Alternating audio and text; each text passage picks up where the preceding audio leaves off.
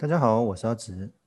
今天阅读时光要跟各位分享的这本书，书名叫做《刻意练习》，原创者全面解析比天赋更关键的学习法。其实当初会被这本书吸引，主要是因为我相信很多听众可能都听闻过一个，当某一件事你可以重复做一万个小时，你就可以成为专家。这样子的论述，而这个作者就是这个论述的当时做实验研究的一个教授。不过，他之所以会写这本书，主要的目的就是他觉得后面的人把他的实验结果断章取义。你如果单纯只是练习一万个小时，重复一万遍，其实你不见得能够成为专家。因为你的方法要对，你的方向要对。好，我们来看一下这个教授他是怎么说的。这本书的出版日期二零一七年的六月，出版社方志出版社，作者安德斯·艾瑞克森、罗伯特·普尔两位作者。书的一开始，他就做了一个实验。我想可以同时问问各位。如果我今天念出一组数字，你最多可以记住几位数？一般大概七位、八位，了不起，手机的号码十位数。但是当时作者对一位大三的学生，他在两年内透过刻意练习两百多回合之后，这位学生竟然可以记住八十二位数。其实这不是该学生有的记忆天赋。而是透过刻意练习才激发出来的记忆天赋。所以这边我们先把结论告诉给各位：所谓的超能力来自于大量且有目标的练习。好，这很关键。大量且有目标的练习很难想象吧？既然有人透过练习可以记住八十二位数，这个 很难想象，真的。好。它里面提到啊，他说任何领域里面最有效、最有用的练习方法，都是借由控制大脑和身体的适应力，一步一步创造出之前不可能拥有的能力。好，何谓大量且有目标的练习呢？经过运动或重量训练，身体的外形跟肌肉组织会因此而改变，也能明显看出透过练习后所达到的效果。哦，那我相信那种运动员啊，或者是那种。重训的啊，健美的人啊，各位应该很明显看出他的外观跟一般人不太一样。问题是，我们大脑的组织是否也可以因为刻意练习而有变化呢？再者，如果成年之后看似已经稳定的大脑结构，还有没有进步的可能？我相信这是大家很好奇的。好了，书中又提到另外一个实验。他说，他们曾对有人体 GPS 之称的伦敦计程车司机做研究。哦，因为据闻啊，如果你想考取伦敦的计程车司机驾照，你必须熟记大概两万五千条街道跟周边街景。他们考驾照跟我们台湾不太一样，我们台湾就是一些测试可以通过，了不起的有一个道路驾驶这样子而已。但是在伦敦，你要考计程车的驾照的话，你要记住这两万五千条大大小小的巷弄街道，然后在考试的时候，考官会任意选出两个地点。考生呢，你要确切的点出这两个地点在哪里，然后你要依序提出你个人觉得的理想行经路径，等于是人体 GPS 就对了啦。所以这个考试难度非常的高。那你应考的人必须要花费极大量的时间到现场观察那些道路怎么接，然后有没有单行道，可不可以左转右转之类的，然后把它背起来，那你才有机会取得这张伦敦的计程车的驾驶司机的驾照。哦，难度很高吧？我觉得这应该要花很久的时间。哦，结果呢，我们回到那个这个的实验的结果，他经过量测啊，发现到。如果你取得这个驾驶执照的司机，你大脑里面所掌管记忆的海马回哦，我们那个大脑里面有有一个区块叫做海马回，是负责我们记忆的。在考试前，其实大家的海马回的大小都差不多，但是如果你是考过的考生，你的海马回的大小竟然比没有考过，甚至没有去参加考试的一般民众大上许多。换言之，你只要考过的话，你的记忆海马回会变大，那里面那个组织那个部位会变大，表示什么？表示我们人类的大脑会因为密集训练而成长还有改变，很神奇吧？哦，表示说你没有说什么学不来这个问题哦，只是看你要不要哦，哦，跟你的年纪可能也没有太大的关系哦。所以原来我们的大脑跟我们的身体一样。当被逼出所谓的舒适圈，但是不是离开太远，这样子的改变是最快的。而刻意练习的目标不仅是发挥潜能，还要打造潜能，做到过去所做不到的事情。好啦，那刻意练习既然有大量跟目标性去练习，那目标练习有什么重点？他这边提到五个。第一个，你要定义明确的具体目标，而且。把它分拆成可执行的阶段目标，就是所谓的小目标。第二个，你要专注达成每回练习时的小目标。第三个，从你个人或者旁人的意见回馈检讨，你没有办法进步的问题在哪里？你没有办法进步的那个症结点在哪里？第四，你要尝试跨出舒适圈，做出之前做不到的事情。第五。克服障碍的关键叫做尝试新方法，而非更加努力。因为如果你已经遇到瓶颈了，你再怎么努力，那个瓶颈可能一直没有办法突破。所谓的尝试新方法，可能就绕路，绕过这样子的瓶颈。OK，好，书中还提到刻意练习有一个关键叫做心智表征。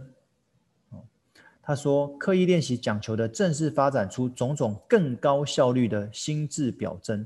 让你可以想象运用于你正在练习的任何活动当中，我觉得有点像是模拟的味道。哦，你在你在练习、你在模拟的过程当中，脑海里面就会有画面，哦，很像你真的在，比如说比赛或什么之类的。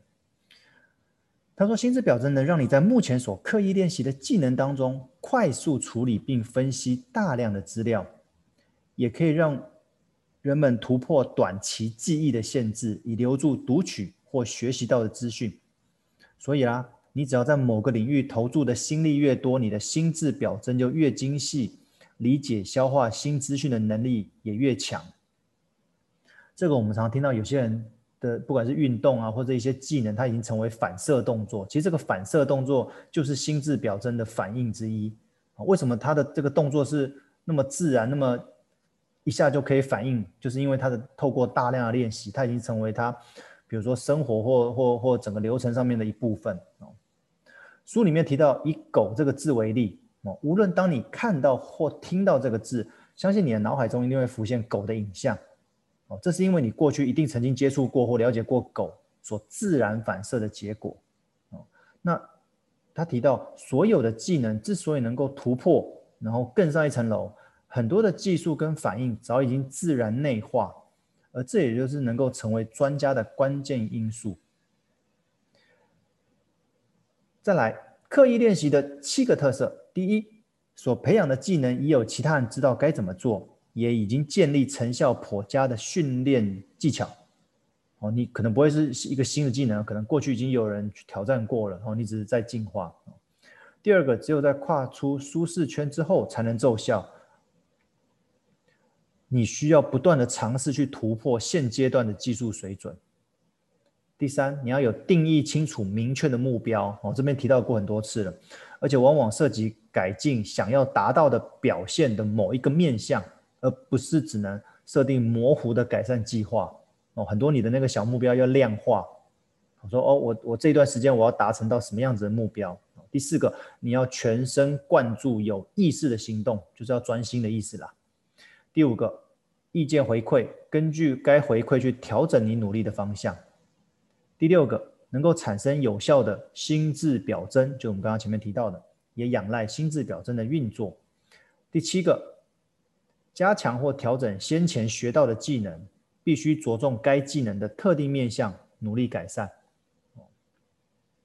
那这边。作者有特别强调，我们要打破三个无法进步的常见迷思。第一个，从来就没有我天生就不会这件事情。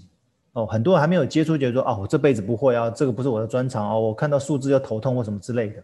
他说没有，没有东西你天生就不会的，只是看你要不要去学而已。第二个，如果你是一成不变，而且一再重复做某些某一件事情，反而容易造成停滞跟退步，因为你到后面会很枯燥。一成不变，所以你要改变。你在训练的过程当中，你在练习过程当中要有些微的变化。如果都一直一样的话，其实因为枯燥而你会觉得没有那个动力，反而会停滞或者甚至于退步。第三个，你如果只是持续努力，这样子是没有办法进步的。你一定要透过刻意练习，然后把你不会的、把你比较弱的部分改善。他说，找一位会教的老师很重要。因为并不是每个表现好的选手都能够成为一位好的教练，那一对一的指导教学的成效又比团体班的教学来得好，因为团体班常常只能提供基本观念跟动作。那我们要该如何专注且投入在刻意练习当中呢？第一个，你训练的时间不要太长；第二个，你目标要很清楚。我觉得他一直在重复强调这样的观念，目标要清楚，然后要。把你的那个每个目标切得很小，然后让你的训练时间不要太久。